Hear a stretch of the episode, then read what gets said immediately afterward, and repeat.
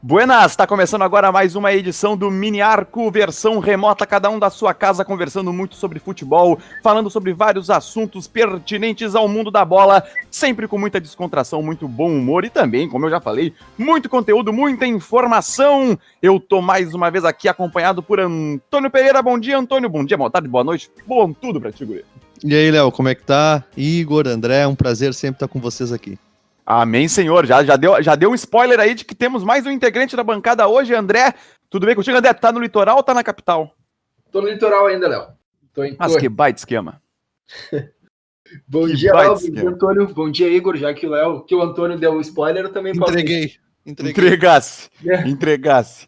Mas não, tudo bem, tudo bem. Ele já vai falar agora. Nós já estivemos aqui com a gente na nossa bancada o Léo Fagundes, que é um aluno atual da ETEC Padre de Moura. E estamos hoje com Igor Velasquez, que já passou pela ETEC Padre de Moura, já é formado. Igor, seja bem-vindo, uma satisfação estar falando contigo. Igor representando a bancada colorada do programa. Tudo bem, Igor? Opa, satisfação é minha. Tu que é meu ídolo, né? Bom dia, Toninho. Opa. Bom dia, André. Bom dia aos ouvintes da Rádio Tech Educadora. Aê, guri! Feitoria Igor Velasquez, que, como eu falei, assim como eu, Leonardo Pérez, como Antônio Pereira, como André Neves, fez o curso da ITEC Padrolando de Moura, onde você tem formação e profissionalização de qualidade com DRT. Venha para o curso técnico de rádio e TV. Ligue 3907-4612, 3907-4612, matrículas abertas também com aula à distância, que hoje é coisa espetacular, né? Só o que se faz agora é aula à distância. Hoje tá fresquinho aqui no Rio Grande do Sul também. Tá fresquinho, né, Antônio? Não tá muito frio, só fresquinho. Tá, não, eu tô com frio, cara. Eu tô de. Como é que chama? Cirola, sabe? Polaina. O cuecão aquele. Eu tô assim, ó. Larguei, né? Larguei o quesito beleza aqui. Só quero vencer o frio. Eu tô, eu tô gelado, mas na rua tá bom. Tá um dia bonito, já fui na rua, tá, tá bem oh. quentinho, tá legal. Que coisa boa. E o que vai ficar legal também é na semana que vem. Hoje é dia 14, nós estamos gravando dia 14 de julho, está sendo postado no dia 15. Previsão, já é confirmado, na verdade, a volta do Gauchão para a próxima semana, dia 23, uma quinta-feira, onde os jogos serão disputados. Vai ter Grenal também, vai ter clássico Brapel. Ô, André, o Gauchão tá voltando, André. Tá voltando, Léo. Tá voltando e agora também vai dividir calendário com o Brasileirão e com a Libertadores, que também estão voltando. Pois é, tá voltando. O Brasileirão ele vai voltar em agosto, correto? E a Libertadores em uhum. setembro, é isso? Em setembro. Pois então. Mas agora vamos começar. A gente vai falar muito sobre isso. A gente vai falar sobre futebol internacional também, a Champions League. Vamos falar do Fla-Flu. E também tiveram perguntas que foram feitas de saúde aí, para quem soltou aí o, o, Corona. Mas é, a gente vai falar sobre Não muita coisa. Eu, isso. É, a gente tá, a gente tá com um ex-coronado aqui também, o Igor já tá melhor. Igor, eu vou começar perguntando para ti, cara. Tu, como eu já anunciei no início ali, como é da, faz parte da bancada colorada, o Igor que já participou de programa da Jovem Pan, eu tive o prazer de participar junto com ele. É, Igor, o que, que tu espera aí da volta do Inter é, nessa retomada? Já um Grenal, tu tá gostando de ser um Grenal logo de cara? Tu acredita que o Inter tem boas chances de vitória, haja vista a última atuação no Grenal da Libertadores? Cara, assim, para mim, o futebol da dupla hoje é uma incógnita, entendeu? Porque a gente não sabe como a dupla vai voltar. Eu espero, como torcedor, que o Inter volte com o futebol que, tava, que ele estava apresentando quando se encerrou, né? O futebol que ele apresentou no Grenal da Libertadores. Aquele futebol aguerrido, que, que não se intimidou né, com a torcida do Grêmio na arena e foi para cima. Mas é esperar, né, cara? E é bom o Grenal já de arrancada, que assim a gente já retoma fortes emoções, né? Do futebol em quase seis meses, ou seis meses sem futebol, volta aquela emoção, né? Por torcer ainda mais para um grande clássico Grenal. Esperamos Sim. aí né, que retorne normalmente. Pois é, e, e, Antônio, essa volta agora do Gauchão ela vai ser concomitante com a volta do Paulista. O Carioca está encerrando, os estaduais estão voltando. Ontem o Ceará, ontem, ontem, na verdade, o Ceará estava jogando o Campeonato Cearense às nove da manhã. Então o futebol está começando a voltar. Precocemente? Cara, assim, ó. O futebol tá voltando em todo o mundo, de alguma forma, né? Cada um ao seu tempo. Na Europa, a gente já vê o término, término dos campeonatos europeus. Aqui eu acho que talvez apressada tenha sido o, a retomada do campeonato carioca, tá? na minha opinião. Eu acho que da maneira que está sendo, eu não sei como é que a Comebol vai fazer. Tá? Ontem eu assisti o programa Bem Amigos, eles falavam ali das medidas de segurança, dos protocolos todos para retomada da, da Libertadores. Não sei, não sei, porque são muitos países, é muito deslocamento, é viagem, é muito jogador, é difícil é, ter uma, um controle maior sobre isso tudo, até porque às vezes as pessoas estão assintomáticas, né? O Grêmio mesmo agora teve dois jogadores que testaram positivo e estavam assintomáticos. É, em relação ao gauchão, a gente vem falando há mais de dois meses sobre a volta do gauchão. Isso. Eu acho que o Rio Grande do Sul teve índices de, de contaminação e de mortos muito menor, está subindo agora, mas assim, não dá para parar o mundo indefinidamente. Então tem que ver como é que vai ser esse retorno, mas eu não me surpreenderia se daqui a duas semanas eles adiassem por mais uma, por mais duas, porque o momento é muito delicado. Sim, é um momento delicado, é um momento de incertezas. Eu também concordo que dá para voltar o futebol o estadual em todas as partes aí do Brasil, com todos os protocolos, com toda a restrição que tem que ser feita, mas eu quero ver também, eu tenho uma leve desconfiança, uma leve, um pé, um pé atrás com relação já a um calendário nacional, que dirá o internacional, mas o continental no caso, mas é só em setembro, tem mais dois meses aí pela frente, inclusive dois meses mesmo, a, Libertadores volta dia 15 de setembro. Mas agora o Brasileirão já é mês que vem. Assim que os estaduais acabarem, já começa o Brasileirão, e aí eu tenho já uma certa dúvida, questão de viagens, essas coisas, não sei como é que tu pensa, André. É, Léo, eu gostaria que fizesse um calendário, uma organização como foi feita a Liga dos Campeões, que se eu não me engano vai ser todos os jogos em Lisboa.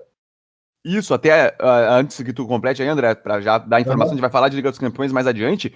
A, a, Liga dos Campeões, pelo que eu vi, vai ser disputada as quartas. Ah, ainda tem jogos das oitavas de final a serem disputados, e esses jogos vão ser é, realizados nos países do, das equipes. Por exemplo, Manchester City pega o Real Madrid no jogo da volta, Manchester City joga no seu estádio para ter uma igualdade de condições. Por exemplo, o Real Madrid jogou no Bernabéu e aí o Manchester City jogaria no campo neutro, aí seria injusto. Então o City Sim. vai jogar no seu estádio e a partir das quartas de final, todos os jogos em Lisboa. Das semifinais ou das quartas? Não, das, das quartas, quartas, das tá quartas. agora. Isso, a gente está nas oitavas, não foram, já tivemos quatro, duas equipes que avançaram. Mas quatro equipes que avançaram, na verdade. É. Faltam outras quatro. Uhum. É, e eu gostaria que fosse assim, tanto na no Gauchão, quanto no Brasileirão e quanto na Libertadores. Escolher no Brasileirão, já que são 20 equipes, 10 jogos por rodada, que escolhessem 3, 4 sedes com Sim. estádios de provavelmente capitais ou não, com menos casos de coronavírus. E tanto uhum. Libertadores também podia escolher uma sede, então, que tenha bastante estádio. Lá na Argentina, região metropolitana da, de Buenos Aires. São vários estádios. Em Montevidéu também. Podia ter, o, escolher assim. Não fazer. Porque é muita viagem, como o Antônio falou. São muitos países envolvidos.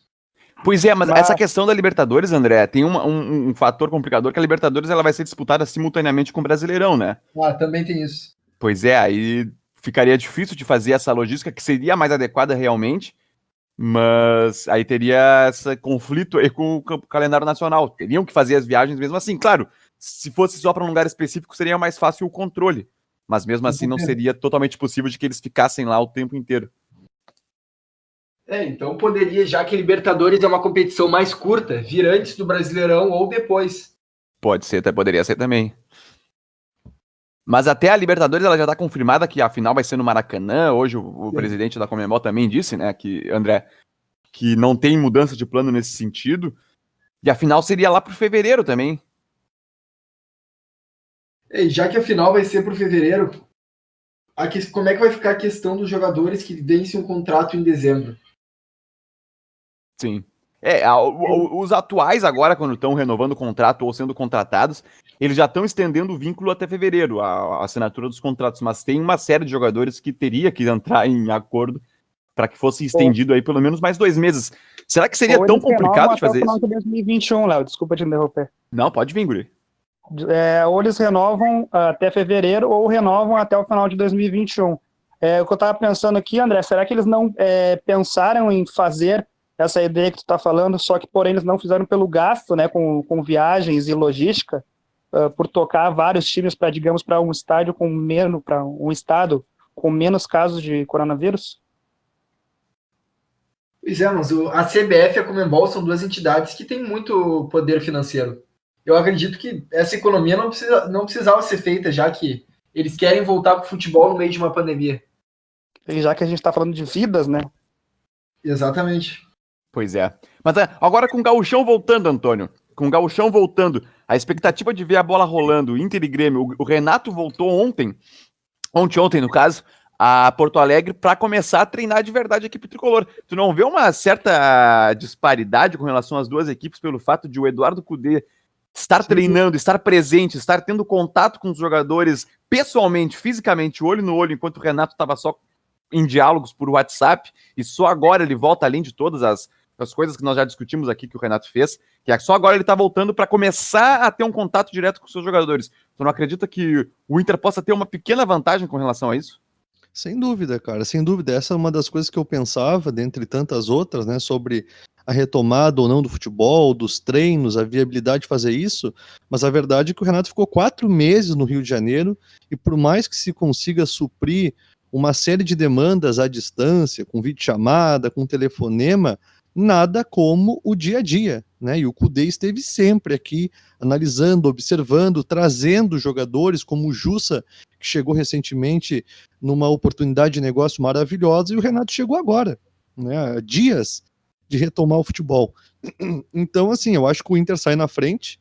O Grêmio é um, é um tem um plantel que joga juntos, que joga junto há muito tempo, então já se conhece, já, já sabe uh, os macetes de cada um. Mas se fosse apostar em alguém nesse primeiro momento, eu apostaria no Inter pelo, pela intensidade que foi aplicada mesmo num momento tão delicado como esse. Uhum. Pois é. Eu, ô Igor, não sei se tu viu, ah, eu, eu emito as, as minhas opiniões nas perguntas, tu viu? Eu vou, te claro. fazer essa, eu vou te fazer essa pergunta agora sim, porque o, o Renato chegou a dizer, a declarar que ele estava se comunicando com os jogadores via WhatsApp. Mas não é a mesma coisa, né? Ele estava fazendo aquele treinamento via chamada de vídeo, né? Ih, aquela videochamada que tu faz. Sim, claro que tem uma, uma grande diferença, o Inter larga um pouco na frente, mas só quero confirmar com vocês, a, autorização à volta dos rachões, ela vai voltar ou voltou recentemente, né? Estavam só fazendo treinos físicos a dupla Grenal. Dois meses de treinos físicos, essa semana voltando os coletivos. Sim, então não é, não é tanta, tanta diferença. É só questão tática, assim, o, do técnico saber mesmo como está a questão física de cada jogador. Sim.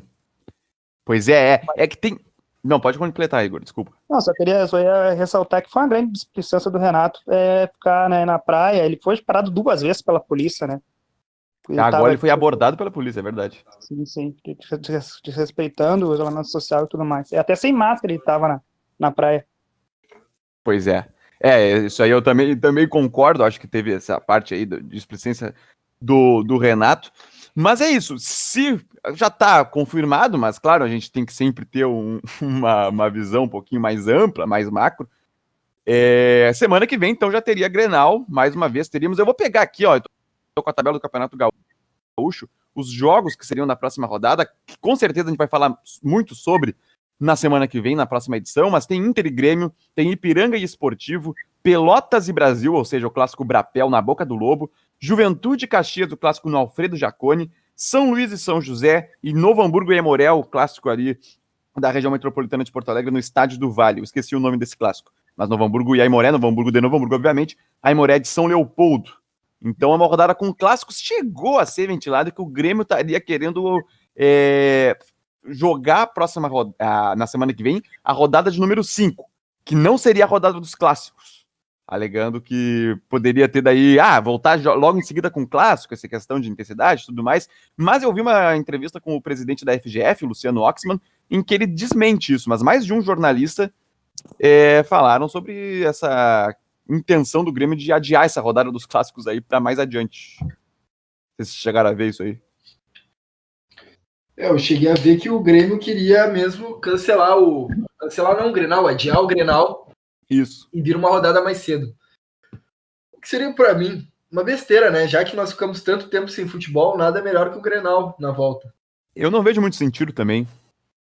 Não veria seria muito. Um, seria um medo do Grêmio de perder o Clássico Grenal. Olha aí, ó, Já- isso aí, Igor. Eu quero, eu quero te vou- ver na bancada colorada. E já voltar com uma possível crise dessa, dessa, dessa pandemia? Que loucura. O, o Igor, que aí, a- o pessoal aí que nos acusava aqui da Rádio Web Educadora que a gente só fazia transmissão do Grêmio na- nos jogos lá na, na arena, agora a gente já trouxe dois convidados da, da parte colorada aqui pro programa, né? O Léo Fagundes anteriormente, agora o Igor, do Inter. Igor, eu quero, eu quero saber de ti também com relação ao Inter, falar um pouquinho mais sobre o, o- sobre o Colorado, que é o seguinte, é, a escalação do Inter, para ti, por exemplo, passa por Bruno Fux ou Moledo, qual seria a tua escolha? Eu queria que tu desse esse apanhadinho aí pra gente ter uma opinião também de torcedor sobre esses assuntos, mais a parte tática. Que eu tô com saudade de falar bastante da parte tática também. Claro, claro. Cara, é que tem uma diferença entre a minha escolha e é o que o Cudê vai colocar em campo, né? Porque o Fux, ele tem a, gra- confiança desde que voltou ao Inter, né, da, das seleções de base do Cudê. Já a minha escalação, o Moledo seria titular é incontestável, entendeu? Sim. Mas eu, eu acho que volta o, o padrão que vinha jogando da última vez, com Fux, é, Cuesta, acho que vai jogar o Saravia e o Moisés. Aí depois Moisés. joga o- Musto, né? No lugar do Lindoso, porque o Musto ele tem a confiança do Cudê. Aí depois joga é, Edenilson, Marcos Guilherme e Bosquilha. E eu acho que acredito que fecha com o Thiago Galhardo e Paulo Guerreiro e o D'Alessandro no banco. Tá bueno. Que é, que é, que é, Aham. também, o, que é também os 11 que eu escalaria. Só que colocaria né, o, o Moledo no lugar do Fux, porque o Fux, para mim, por mais que ele seja uma, uma promessa, ou já tenha já se confirmado como titular, ele ainda não me passa a segurança que, por exemplo, o Kudê vê nele, entendeu? Uhum. Olha aí. É inte- interessante ver essa opinião de torcedor, tá? O, o- o Igor formado na, na ETEC, pra, obviamente, assim como a gente, tá trabalhando também no- no- nos canais, nos veículos de comunicação. Mas é interessante ver essa a opinião de um cara identificado mesmo com a equipe e tendo uma opinião até parecida um pouco com a nossa, né, Antônio? Sim, eu tava louco que alguém falasse do Fux aí, porque Isso. eu, eu sinto que às vezes fico cornetando muito alguns jogadores, mas pelo visto não. É um cara com muito potencial, tá no começo da carreira, mas no momento eu também colocaria o Moledo, porque ele, tudo bem que não é um primor tecnicamente, mas eu acho que tá mais bem preparado no momento, posso queimar a língua ali na frente, do que o Fux. E o primor É. técnico tu tem no Cuesta, né? Sim, eu acho que sim. Aí é meio Kahneman e Claramente. Jeromel, né? O, É. o Moledo seria o Kahneman da dupla. É que, se eu, é que se eu for ativar o modo torcedor aqui, o que acontece? Nos últimos jogos que eu fui no Beira Rio como torcedor, ah, principalmente no, eu fui no, da Libertadores, Inter e Universidade de Chile, bem no começo, né? Da, da- daquela fase de pré-Libertadores, aquele Uhum. momento tenso, né? Sim. Era matar ou morrer. Ah, o Cuesta, ele, o, desculpa, o, Fux, ele ficava trocando passes ali na frente da área, dando quase ma- matando a gente do coração, né? Deu É. várias, várias, quase várias entregadas também. No Grenal, acho que também aconteceu uma também, mas depois ele se recuperou. Então é. Pra mim, o Moledo também, né, seria o mais ideal. Sim, sim. Andrezinho, ó, vamos Léo. falar do Grêmio com relação ao Bobsin. Isso aí, o Léo. Vitor Bobsin, volante, jovem jogador, ele tá sendo sondado por times europeus, é isso? É isso mesmo, Léo. Vários clubes europeus do, da Itália, da Alemanha, de Portugal sondaram o Vitor Bobson do Grêmio e pode ser que futuramente venha uma proposta sem mesmo ele ter estreado, se eu não me engano, ele nunca fez uma partida como profissional do Grêmio. Ele Não, não fez. teve destaque pela seleção sub-17 brasileira e depois, logo quando ele chegou em janeiro, fez uma ótima Copa São Paulo, se eu não me engano, em 2018. E na hora que ele ia, ser, ia subir para o profissional, ele tem uma lesão, que ele para por quase um ano, depois nunca volta mais o mesmo. Mas aquela campanha que ele fez, na, se eu não me engano, foi a Copa do Mundo sub-17 e na Copa São Paulo de 2018 fez os clubes europeus quererem ele até agora. É, o Vitor Bobsin tem 1,84m, 20 anos, ele é de 2000, nasceu em 12 de janeiro de 2000. No Manager ele é craque, hein? Pois é, o momento, momento game aqui no... É, no Mane- é que eu pego como referência o Manager, né? Até o Claro. Firmino foi conhecido pelo mundo real pelo Manager, então o Bobsin Exatamente. é uma promessa. no- Confesso pra vocês que eu desconheço, hein? O Bob sim ou o Maneja? Não, os dois, os dois. Não, pode ser o Não, Bob Sim, esse é o, o jogo que eu conheço mais, um pouquinho. tá vendo? Aí.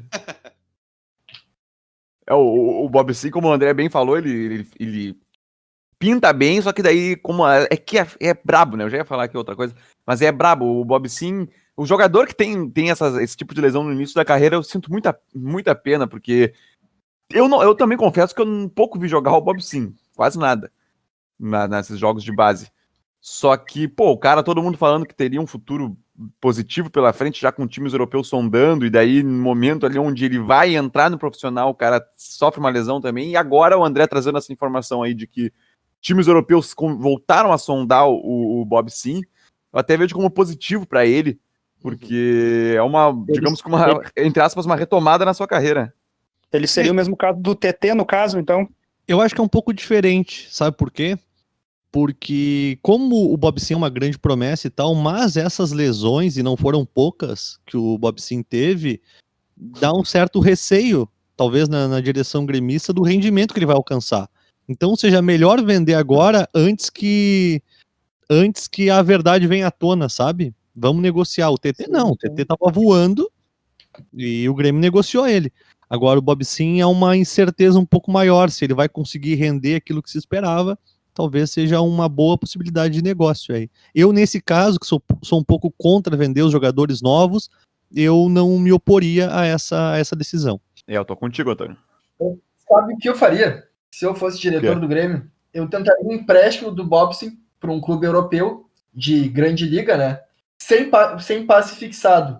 Para os clubes europeus entenderem quanto vale esse jogador. Porque agora, já que é um jogador de 20 anos que nunca jogou pelo profissional e o auge dele veio três anos atrás no Sul-Americano Sub-17 e na Copa do Mundo Sub-17, ele não. o- faz muito tempo que ninguém vê esse cara jogar, não sabe quanto é que é o rendimento dele, não sabe quanto é o valor.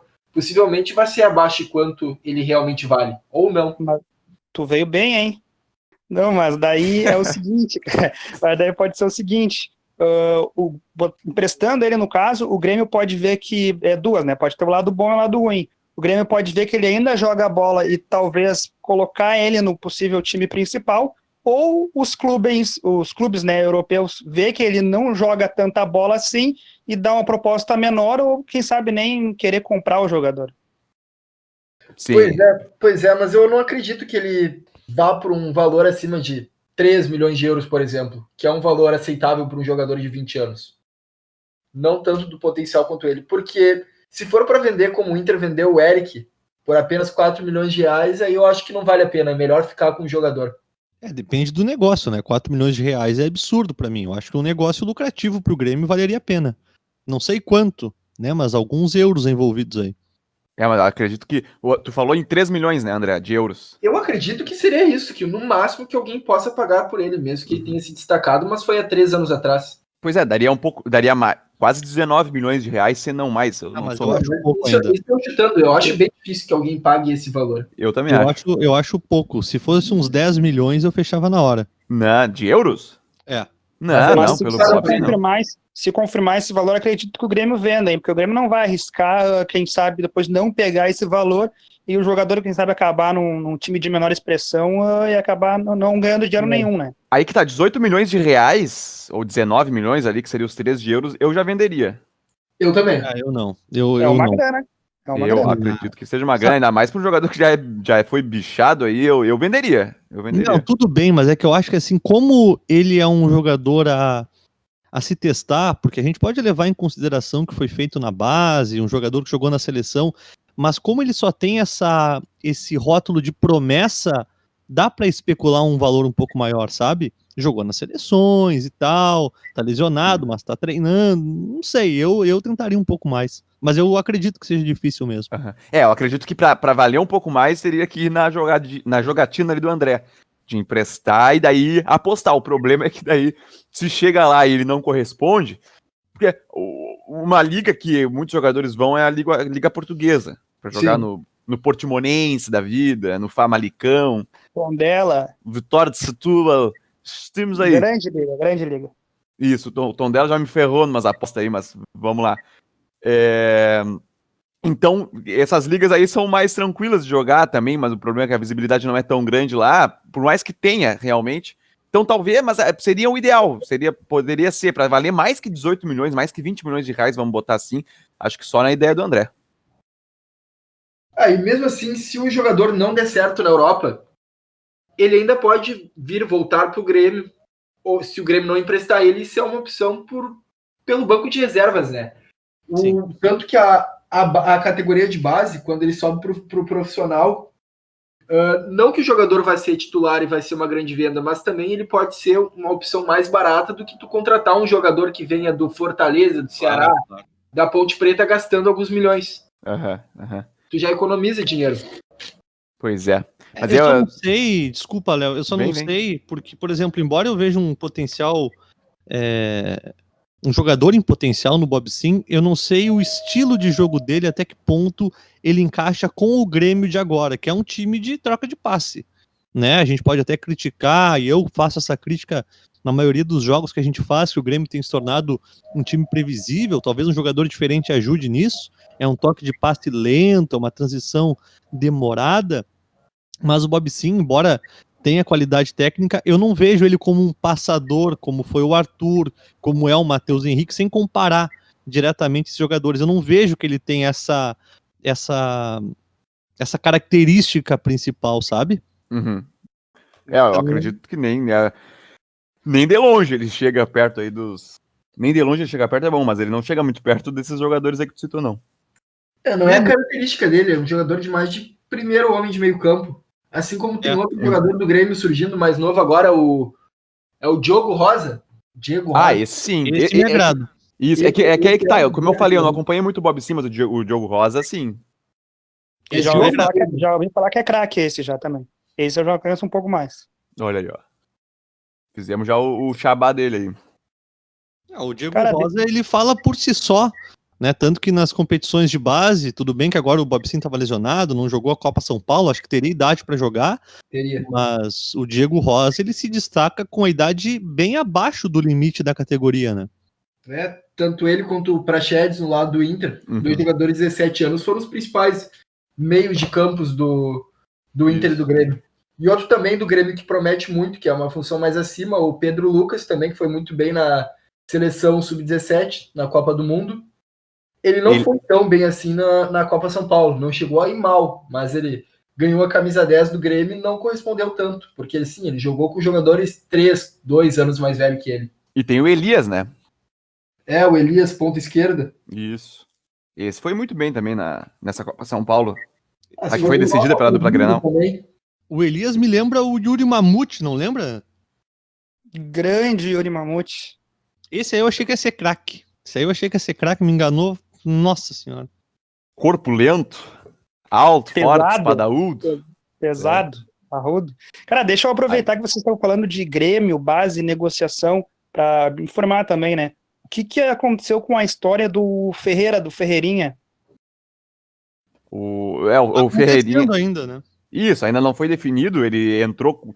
Lá no início, ele queria uma, uma, uma prorrogação de contrato com um aumento substancial de salário para uma casa aí de centenas de milhares de reais mensais, enquanto o Grêmio ele queria fazer um salário escalonado, onde em um ano ele receberia por volta de 35 mil, depois 45 mil, depois um pouco acima de 50.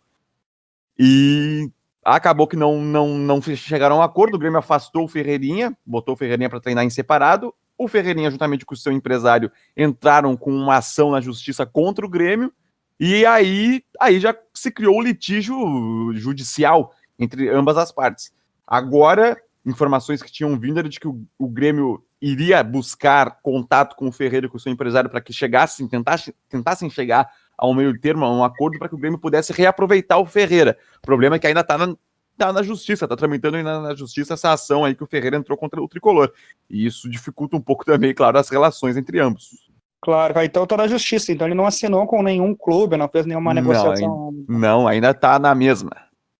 Tá, eu, eu gostaria que assinasse com o Grêmio, né? Que parasse com essa, com essa enrolação ali e se acertassem, porque tanto pro Grêmio quanto pro Ferreira seria ótimo que ele permanecesse. Pô, aí tudo eu, parou. E eu com o Inter, né? E seria pior pro Ferreira, que já tem 22 anos e daqui a pouco não vai conseguir outro clube melhor que o Grêmio. É.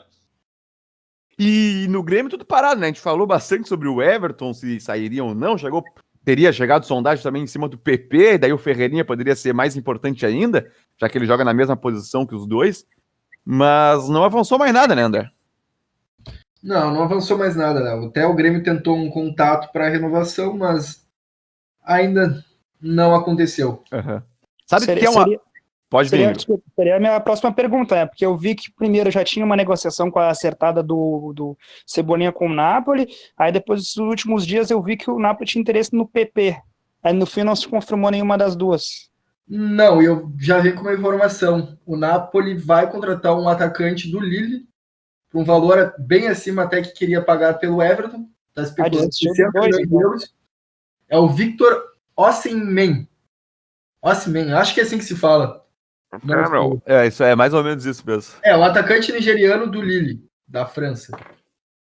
Eles chegaram a falar de um do Sassuolo, não falaram? Mas... É, falaram Boga. Esse Boga. É... Boga. Tá, é. mas. Ah, pois é, aí, aí fica complicado. O, o, o, Grêmio tá, não teve negociação, mas o que teve é dois jogadores contaminados, né? É verdade. É, é verdade, isso aí. Mas não e foi não divulgado quem, quem foram, né? Não. não, já pensou voltar não. agora? É o Cebolinha e o. E o. Diego Souza. Ma... Não, Diego Souza. Já foi, ser. Diego Souza já pegou. Já. É, o Matheus Mas... Henrique. É só, é só tu ver a escalação. Quem tiver fora é os dois que pegam que estão coronavírus. É, imagem, dá pra ver pelas imagens do treino. Boa, é, é. Se o, Igor, se o Igor passou perto de um deles, aí também pode vir com a informação, Igor. Que daí é. A gente já vem em primeira mão aqui. Lá no Derby Paulista, pelo lado do Corinthians, divulgaram que o volante, o Cantígio, colombiano, tá com Covid e não vai enfrentar o Palmeiras. É, lá volta com o clássico também, né? Corinthians e Palmeiras. Vocês, vocês acham que a dupla Grenal faz, faz bem em não divulgar o nome do, dos quatro jogadores, da dupla de jogadores que estão, tiveram com coronavírus? Eu acredito que vai da intimidade, né, de, é. de cada persona.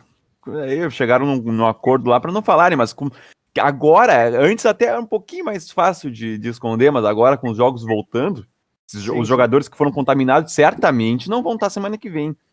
É uma Esperamos questão de nós, né? com os jogadores também, né? De repente o, o, cara não se sente bem em revelar, botar na mídia que ele tá com. Cara, mas isso só mostra para mim, escancara, o quanto é temerário, sabe? Eu entendo a volta, até falei que não dá para parar é, é, permanentemente com o mundo, mas tu vê que o, o Grêmio, o Inter tomando todos os cuidados, a gente tá falando de clubes de futebol com uma situação financeira muito muito diferente da realidade da, da sociedade como um todo, tomando todos os cuidados, o jogador está exposto. Ele vai para casa, ele entra no carro, ele vai no mercado. Tudo isso é um risco. Né? Eu, eu não sei, claro que tem acordo com patrocinador, a gente quer ver o futebol, a gente gosta disso, tem um programa falando a respeito disso, mas eu não sei, assim, eu, eu ainda tenho um pouco de receio com essa retomada em grande escala, Campeonato Brasileiro, Comebol, eu não sei o impacto que isso pode ter é. lá na frente, sabe? Em âmbito regional, eu acredito que até que vai, que vai, que tem como. Mas eu ainda, se fosse hoje, tá claro, é em agosto que vai voltar o Brasileirão, mas eu acredito que o cenário tem que dar uma alterada aí. Se não, se não der uma alterada no cenário de crescimento de mortes, nesse sentido, e de casos de contaminação do vírus, eu também tenho um receio com essa volta aí do Brasileirão em agosto. É. é. Mas sabe o que, eu... que eu não tenho receio, Igor? Opa, pode falar. É merchan. Eu, eu, exatamente. Eu não tenho receio de ir no Bar Imperial. O bar oh. para reunir os amigos e degustar as delícias brasileiras que fica do ladinho da ETEC, ali na rua Santana 375. Três áreas, varanda coberta, varanda descoberta, promoção de chopp das quatro da tarde até as nove da noite em tempos normais. Eu e o Antônio estivemos lá na semana passada, gravamos stories, postamos nas nossas redes sociais semana passada lá diretamente do Bar Imperial, conversamos com o Celso, que nada mais é que o sócio, dono do bar, e conversamos com ele, perguntamos como é que estava a situação e ficamos sabendo de tudo ali, questão de teleentrega, delivery, o bar está funcionando das 11h30 da manhã até as 5 da tarde, tanto no iFood quanto no Uber Eats, é só pesquisar ali por Bar Imperial, fica na rua Santana 375, como eu já falei. Siga-os no Instagram, imperialpoa e delicice com as comidas espetaculares com as bebidas espetaculares do Bar Imperial. Tem cerveja artesanal lá também, que é uma coisa de louco. Vou te levar lá quando acabar a pandemia, viu, Igor? Oh, se Deus quiser, a gente vai para comemorar aí que a gente ficou vivo. Exatamente. Inclusive, Léo, se tu me permite o depoimento, a gente teve lá semana passada, né? Uhum. Uh, com máscara, álcool gel, a gente viu o pessoal tomando todos os cuidados, mas uma coisa que me chamou muito a atenção, e eu nem comentei contigo, foi perceber que apesar dos pesares, né, porque está sendo difícil para todo mundo esse momento, especialmente para as pessoas que estão no, no comércio, né, e estão vendo as suas, as suas vendas, o seu fluxo de caixa mudar abruptamente, uh, o Celso é um cara que estava numa energia boa. Tava. Né? Ele estava legal, estava para cima, estava encarando de uma maneira positiva. Eu acho que isso é importante, né? Isso, isso se mantém no serviço deles. Isso, isso. O Celso nos recebeu ali, nos viu, a gente estava até gravando na do Imperial, e ele já abriu um sorriso ali, nos cumprimentou, perguntou como é que a gente estava, e foi, foi bem legal, assim, rever o, o Celso, que sempre nos recebia lá nas terças pela manhã. Mas também, ó, também para ter uma internet fodida. Olha aí que coisa boa, hein? Tentou não falar, mas não teve como, né? Não teve, eu ia ferrada. É que daí se eu mudasse é. disso pra ferrada, aí ficaria ruim, né? É, é fenomenal. Teve que falar essa palavra, né? Fantástica. Conexão à internet sem limites via fibra ótica é onde? Na internet O Sul. A sede fica na Avenida Presidente Getúlio Vargas, 1836, em Alvorada. Telefone 3483-3900. 3483-3900. Fala com a equipe do Marino. Internet O Sul, a melhor conexão de internet da Grande Porto Alegre. Tomara que não caia esse merchan aí depois que eu falei, né? Mas é, foi, no, foi no sentido positivo da palavra. E, ô Igor, se eu não te levo, eu vou te levar no Bar Imperial, tá?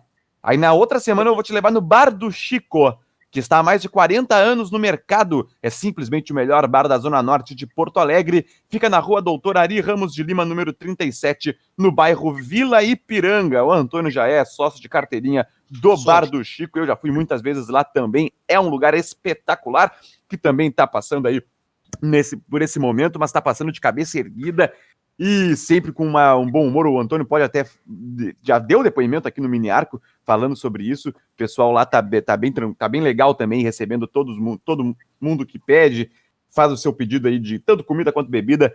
Tá bem legal lá, né, Antônio? Não, lá, os guris ali são muito queridos. É um, é um bar que está há muitos anos no mercado. Eles compraram esse bar do Chico, né? Que era o senhorzinho que, uhum. que, que, era dono do, do estabelecimento. E eles têm uma energia muito boa, né, cara? Estão sempre pra cima, são receptivos, é um ambiente que tu te sente em casa, assim, é como tá comendo em casa, só aqui na rua. Sim. Claro que agora tem todas as restrições, eles não estão servindo nenhuma refeição ali, é delivery, é aquele pegue leve, mas o, o astral deles, assim como no, no, Imperial, segue sendo bem bacana. Espetacular. A gente, a gente, a gente pode tomar a saideira lá, daí tu assina as comandas pra gente. Claro. Paga pra nós. Claro, mas o que tem mais dinheiro aqui entre nós é o Antônio. Ah, Dis então, disparadamente. Então tá ruim, hein, galera? então, ferrado. Então ferrou. e o lugar certo para você pedir o seu utensílio personalizado é na MD Brindes. Canecas, camisetas, bonés e tudo que você possa imaginar, da maneira que bem entender. Mande sua imagem que o resto a MD Brindes faz. Siga-os no Instagram, arroba MDBrindesRS e diga que os encontrou por intermédio da Rádio Web educadora. Buenas, eu vou. Eu tinha falado isso do programa, a gente vai falar agora rapidamente sobre o Fla-Flu, né? Hoje o programa está sendo postado na quarta-feira, dia 15 de julho, subido também ao ar na rádio da, da web é, da Rádio Web Educadora, no site webeducadora.radio.br. E o Fluminense perdeu para o Flamengo no jogo de ida por 2 a 1 O confronto vai ser na quarta-feira mesmo, de, mais uma vez agora com o mando de campo do Flamengo, transmissão do RBT, hum, transmissão do SBT da partida. É, e o Flamengo. Ah, vai ter? Não sabia? É, RBT, vai passar. Eu, Olha, eu ia falar, que a quarentena tá tão louco, essa pandemia, que até o SBT resolveu é, passar jogo. Agora. Boa, boa. Exatamente. Não, a gente tá voltando à década de 80, 90, porque a temporada 2020 vai terminar em 2021. E isso acontecia muitas vezes naquela época. E o SBT tá voltando a transmitir futebol. O SBT que transmitiu a final da Copa do Brasil de 95 entre Grêmio e Corinthians, que o Corinthians foi o campeão, foi o SBT que transmitiu e teve recorde de audiência. Picos de audiência espetaculares do SBT. E agora, é agora de novo, né?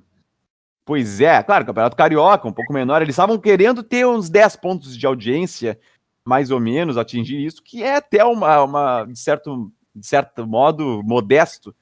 Essa meta aí, que eu, modesta essa meta aí que o SBT tá botando, porque a Globo, nesse horário, tem 33 pontos de audiência com a novela e o Jornal Nacional.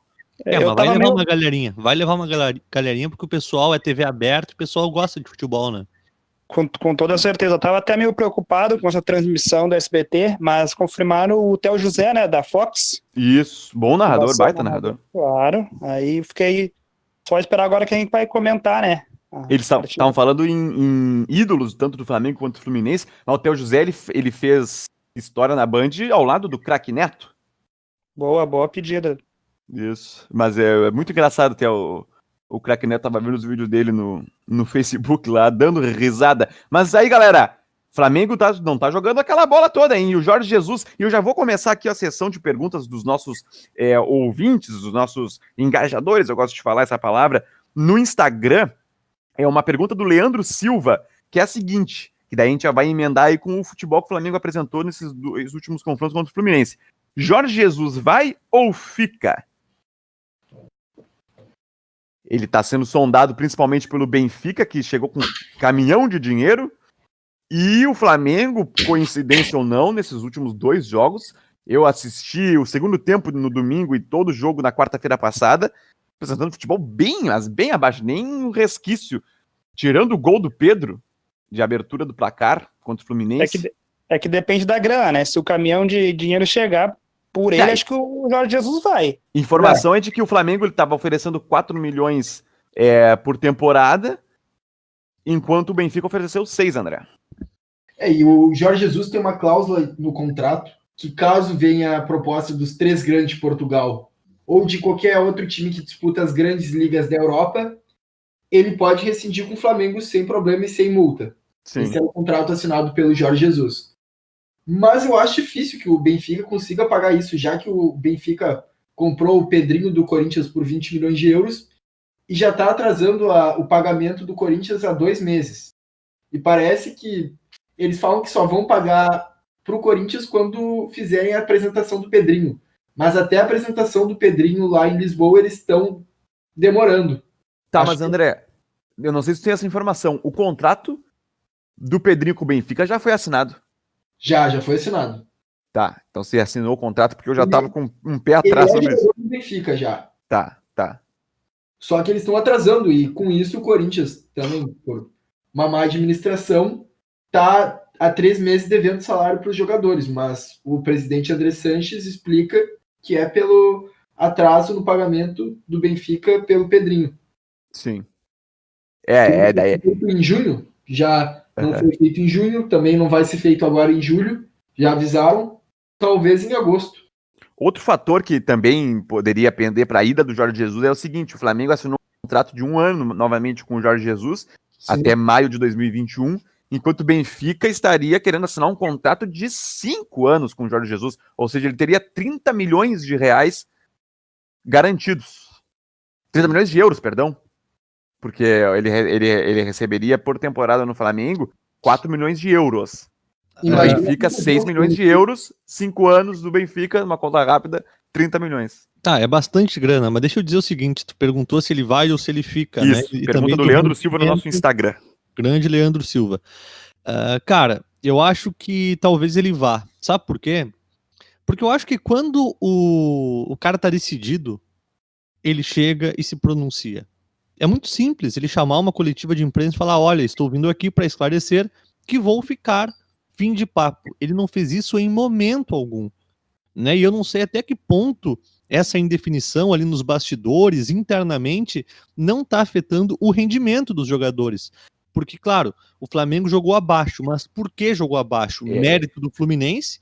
O Odair é um cara que já enfrentou esse Flamengo do Jesus algumas vezes antes com o Internacional e agora com o Fluminense. Então, tem méritos, muitos méritos do Odair. Do Odair.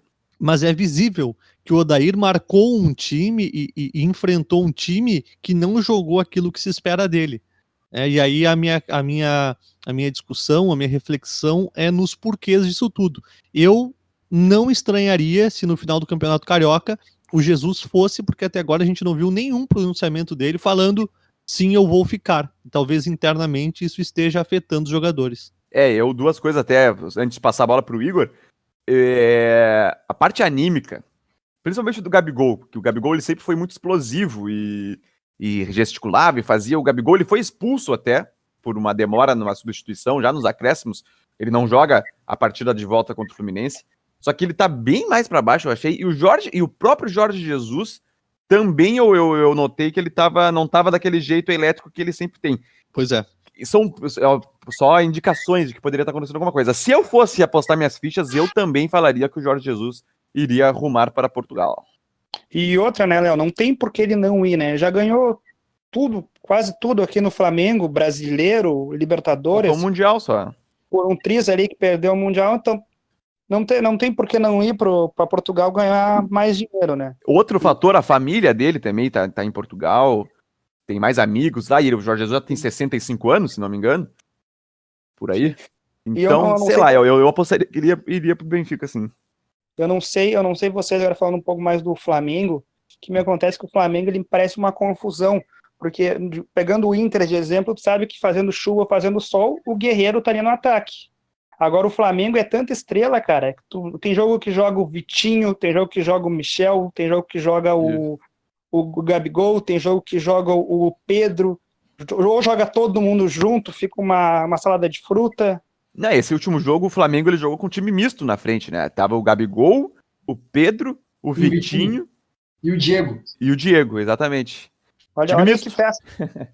ah, e tem uma outra coisa aqui que a gente acabou não falando, mas se veicula, se vincula lá na, na, na, mídia portuguesa de que uma vez que o Jorge Jesus vá para o Benfica, ele tem três jogadores que gostaria de levar consigo. Exatamente. Então, imagina internamente, os caras estão treinando, vem uma mudança no treinador, não falam, não tem uma posição se vai ou não vai, se especula que ele vai levar três jogadores, quem serão os três? Então, cara, não tem eu ia perguntar isso, o sabe o nome dos três é, jogadores? Eu cheguei a ver, eu cheguei a ver, não é confirmado, mas seriam Léo Pereira, Gerson e Bruno Henrique. É, o Gabigol não vai ter, né? Que ele foi considerado a pior contratação da história do Benfica. Exatamente. Eu ia falar isso, o Gabigol já passou para Portugal e não deu certo. O Léo Pereira? Léo Pereira, que acabou de chegar no Flamengo, foi esse ano aí mas que o Flamengo É estranho, hein? Porque não tá com essa moral toda com o com Jesus, ficou no banco na última partida. Jogou o Gustavo Henrique, né? Hum. Mas o, foi indicação do, do, do, próprio Jorge Jesus a contratação do Léo Pereira, já, ele já queria até no meio da outra temporada, e da temporada passada, no caso. Uhum. Mas agora esse, essa escalação do. O, o Flamengo deu uma poupada nesse, no time dele na, na final agora. E eu acredito que o Léo Pereira entrou nessa, nessa, nesse rodízio aí, nessa rodagem. Porque o Jorge Jesus gosta, o, gosta bastante do Léo Pereira. Eu não sei, eu achei que ele tinha saído por questões técnicas, porque no último jogo, é claro, o Flamengo tem um elenco absurdo, mas ele ficou abaixo. Eu, eu observei o Léo Pereira, é um cara uhum. que eu uhum. acompanho há mais tempo, desde as seleções de base, eu acho um bom jogador, bem técnico, rápido, se posiciona bem, mas ele ficou abaixo, bem abaixo do, do, do, do restante do time na última partida, uhum. não essa agora, né? Na, na final da Sim, taça. Mas, mas nessa agora o Gustavo Henrique, ele também ele não é uma falha clamorosa, mas ele se atrapalha no gol do Fluminense também. Não acompanha Sim. o Evanilson. De forma que o Rodrigo Caio vira unanimidade, né? Pois então. Mas, mas eu vou, eu vou dizer. Que é mais zagueiro, Léo Pereira ou Gustavo Henrique? Eu, particularmente, prefiro Gustavo Henrique. Ah, eu fecho contigo. Ah, então eu vou no Léo Pereira, apesar dos pesares. Eu, eu vou de Léo Pereira também. Empate, então. Empate técnico. Precisamos de, uma, precisamos de um número ímpar aqui nessa nossa. Jeromel. Pronto. Jeromel. Gurizada, agora já entrando mais para a reta final do nosso programa, temos mais aí um, uns 10 minutos. Eu vou continuar dando voz aqui aos nossos engajadores no nosso Instagram. Vai. Vai lá, arroba Rádio Web Educadora, siga-nos no nosso Instagram, até a página do Facebook, Web Rádio Educadora também. Acesse o site webeducadora.radio.br, inscreva-se no canal, deixe seu like, comente logo abaixo. Aqui a pergunta, e agora, agora eu quero ver, hein? Agora eu quero ver. Um dos, um dos motivos do Igor estar tá aqui hoje. Ah. Pergunta de Franci, arroba Franci Delamori. Se não me engano, aqui não ficou completo, mas é por aí. Um abraço aí pra Franci. Pergunta é a seguinte, ó. Eu vou começar com o Igor. O Grêmio tem Mundial? Oh, polêmica, hein? O Grêmio tem Mundial. Que bomba. Não, mas vamos responder sério aí que eu quero. Não, vamos sério, vamos sério, vamos sério. Aqui é, o programa é sério. Olha, sério, sério, sério, sério. Quer, quer, Tem, né? responder, quer, res- quer responder no próximo? Beleza. Beleza. Não, Tem, tem. tem. Tá. Mas, mas como torcedor, eu tenho certeza que não. Porque se tu for, se tu for olhar pelo lado da época, o torneio era assim, né, cara? Digamos que daqui 20 anos o Mundial da FIFA agora mude e faça um outro formato. E vai mudar, né? Aí, ei, já mudou, né? Mas Exatamente. digamos que não, que não seja mais da FIFA, aí vai anular o Mundial do Inter. Sim. Mas se for pensar pelo lado de torcedor, o mundo não tem só dois continentes, né, cara? E lado da geografia também. É, o que, o, que, o que se fala muito na, no argumento colorado também é a questão. Argumento colorado, eu quero dizer de que quem tem a opinião de que o Grêmio não tem mundial são os colorados. Não, nunca vi um gremista até hoje falar que. Não, o Grêmio não tem mundial, o Grêmio tem é intercontinental. Mas em painéis lá, lá fora, em times como o Milan, por exemplo, eles mo- mostram e explanam que o Milan. Eu vou pegar o Milan de exemplo. O Milan tem um número X de mundial, um mundial, que é em 2007 contra o Boca, e o resto é inter- intercontinental. Ou seja, lá o Milan faz essa distinção, por exemplo. O que eu considero é que o torneio mais importante da época era esse, obviamente. E o Grêmio ganhou. Quando acaba o jogo, Grêmio e Hamburgo, o letreiro era campeão do mundo. Porque é- esse era o, o, o campeonato, era o campeonato do mundo. Onde os dois principais times, um de cada continente, os principais continentes do mundo da bola, se enfrentavam. O que eu considero, e não diminui o título do Grêmio, é que o nome do campeonato era Copa Intercontinental. Então o Grêmio é campeão da Copa Intercontinental. Ah, não, não, não. Mas é campeão mundial. É essa a questão. Não, pra mim o Grêmio é campeão mundial, assim como aquele campeonato que teve aqui no, no Brasil, que jogou Real Madrid, é, Vasco, também vale, cara. É campeão do mundo. É campeão. Campeão do mundo, campeão mundial. Mas o- existe essa distinção é, de nomenclatura. Entende? O Grêmio é campeão do mundo, mas é campeão da Copa Intercontinental. É, vai, vai ser uma É eterna briga, né? então. Então ele é campeão do mundo intercontinental de uma vez só. Que loucura, hein? Viu só? Viu só? É sempre uma discussão, não, não adianta. Acho que vai ser Claro, claro. sempre. aí. Eu, eu- mas eu considero. Mas aí que tá, eu só pra arrematar. Eu considero que tem o mesmo peso, viu? Não, é do mundo. Mesmo peso, né? mesmo peso. O, o, o Igor falou que vai ser sempre uma discussão. Pra mim não tem discussão, isso aí é corneta. O Grêmio é campeão do mundo. Que isso? Mas- Como não? mas- Mas aí que tá. É, é, uma, é, a- é a coisa de torcedor, mas é uma discussão que tem é uma coisa forte, cara. curiosa. E é não uma coisa só aqui. E não só aqui, em São Paulo tem muito isso. Lá, torcedor de Palmeiras e do Corinthians falam que o São Paulo não é tricampeão mundial. Não, Ele é- tem um claras. mundial e dois intercontinentais. Não, não, não, tá louco. É tricampeão mundial. E assim, antes do Inter ser campeão do mundo sobre o Barcelona, não me lembro dessa discussão.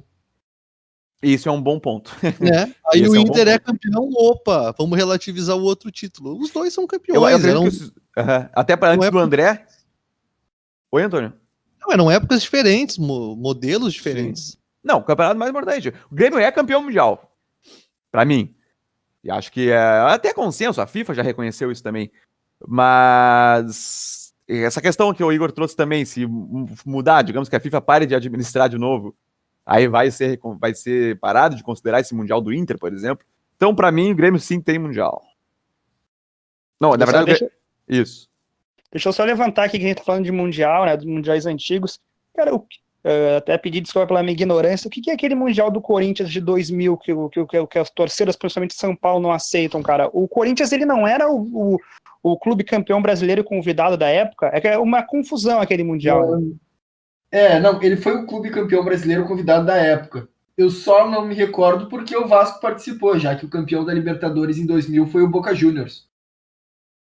É que o Mundial, eu posso estar falando besteira agora, tá? Mas o Mundial, ele foi. Ele era para ter sido disputado no final de 99, Uhum. com os campeões de 98, uma coisa assim. Acabou que ele foi disputado, porque, se não me engano, foi no verão aqui no Brasil, início do ano de O 2000, esse foi campeonato. campeão da Libertadores em 98. De Foi por 98. isso que- 98? Foi por isso que o Isso. Palmeiras, o Palmeiras participou desse Mundial de 2000 também, ou não? O Palmeiras, ele. Não, o Palmeiras foi em 99. O Palmeiras Era, eram, contra- eram quatro times, não era? Era o, Flam... o Flamengo, não, o Vasco, Corinthians e tinha o Real Madrid e o Manchester United representando a Se Europa. não me engano, tinha times da Oceania também, da Ásia. Também tinha, também tinha. E aí, é- é que é- é- esse mundial ele é considerado pela FIFA também, só que eu, eu para mim, ele é um mundial assim que é uma ilha. Ele é uma ilha porque não teve nada igual depois. E, E eu foi te- um campeonato teste e o Corinthians foi campeão mundial para cima do Vasco. É, Não, e eu te digo que foi muito legal. Assim, eu gostei daquele modelo, porque eram grandes times, cara. Tanto o Manchester, o Real Madrid, o, o Vasco tinha Edmundo, Romário, Juninho. Era só timão. Foi um baita jogo Vasco e Real Madrid até, né? Uhum. Daí tu Com show do- considerar com- isso. Um show do Edmundo, né? Eu, eu já era vivo, mas era muito. Pois é. E o Edmundo erra o pênalti que dá o título pro Corinthians É. no, no- na final do Mundial. E aí o Corinthians é bicampeão mundial tendo uma Libertadores, que é outra discussão que é, que é espetacular. Mas é que uma coisa daí agora, aqui ó, o momento desabafo, que não dá pra aguentar. Tá, a gente tá tendo essa discussão que eu também acho que é, tem um certo ponto desnecessário. O Grêmio sim tem campeonato do mundo. Só que, cara, o Botafogo agora, há uns meses atrás, tentou argumentar de que era tricampeão mundial por conta de discussões que fazia. Não, não, O Fluminense, o Palmeiras, o Mundial de 51, e aí o Palmeiras reivindicando esse Mundial de 51, fez com que o Fluminense, que disputou o mesmo campeonato em 52, e o Fluminense ganhou esse campeonato em 1952, o Fluminense tem no letreiro no Maracanã, ali onde tu assiste as partidas, fica na mureta ali da arquibancada, um letreiro dizendo Fluminense campeão mundial de 52. Então ficou uma bagunça, onde cada torcedor ele considera o seu e fecha um biguinho ali e já era. O Vasco também, ele se considera bicampeão da Libertadores por um título que conquistou na década de 40. E é muito, tem uma lista, tem uma lista. Que daí Daí já dessas- estão se passando, né? É des- é desenterrar título do, do- dos anos do tá, tá, tá, tá, e achar que é, é campeão mundial, né? Tem que Então, viver com a, com a realidade.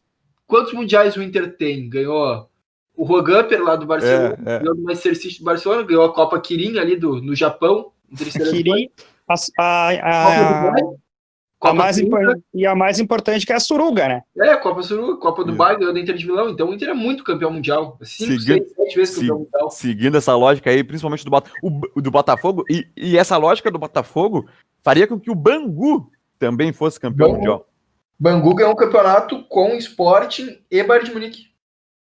Exatamente. É, Então, cara, aí- mundial que o Botafogo. Aí já fica, já fica uma coisa extremamente desconexa da realidade. Ficaria uma coisa meio que de terraplanistas. Mas tudo bem. Gurizada, dois minutinhos aí para encerrar o programa. É, tem, tem mais perguntas também que fizeram aqui pelo, pela, pelo arroba Rádio Web Educadora. Eu vou criar mais enquetes lá também para o pessoal se engajar, para o pessoal ficar por dentro e também continuar mandando perguntas, porque o nosso público ouvinte também é o nosso pauteiro, assim como o André Neves. Portanto, continue mandando suas perguntas lá pela Rádio Web Educadora. A gente vai criar ali os storyzinhos para ficar mais fácil também. E tem, tem uma pergunta que vai ser legal também de discutir. Eu já vou, já vou deixar encaminhada, mas não vai dar para tempo de ser agora.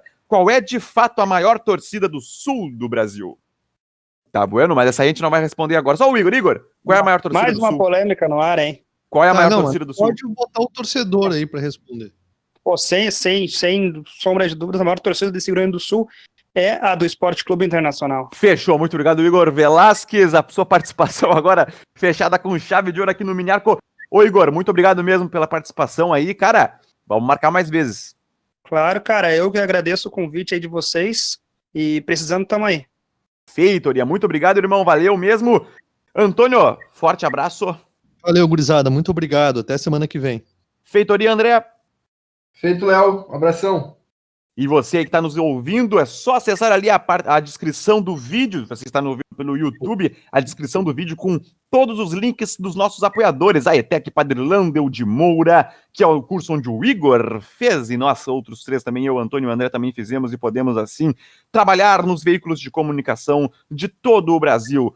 Você pode acessar ali também o Bar Imperial, o Bar do Chico, a conexão à internet sem limites da Internet O Sul, AMD Brindes, portanto é só entrar ali na descrição do vídeo. Você que está nos ouvindo pelo site também tem aí o acesso aos nossos apoiadores que acreditam na gente e nós acreditamos muito, muito, muito que essa parceria vai ser longeva por demais. Então nós estamos ficando por aqui. Até a próxima edição do Mini Arco. Tem caixa preta também na nossa programação. Muita música. Tchau!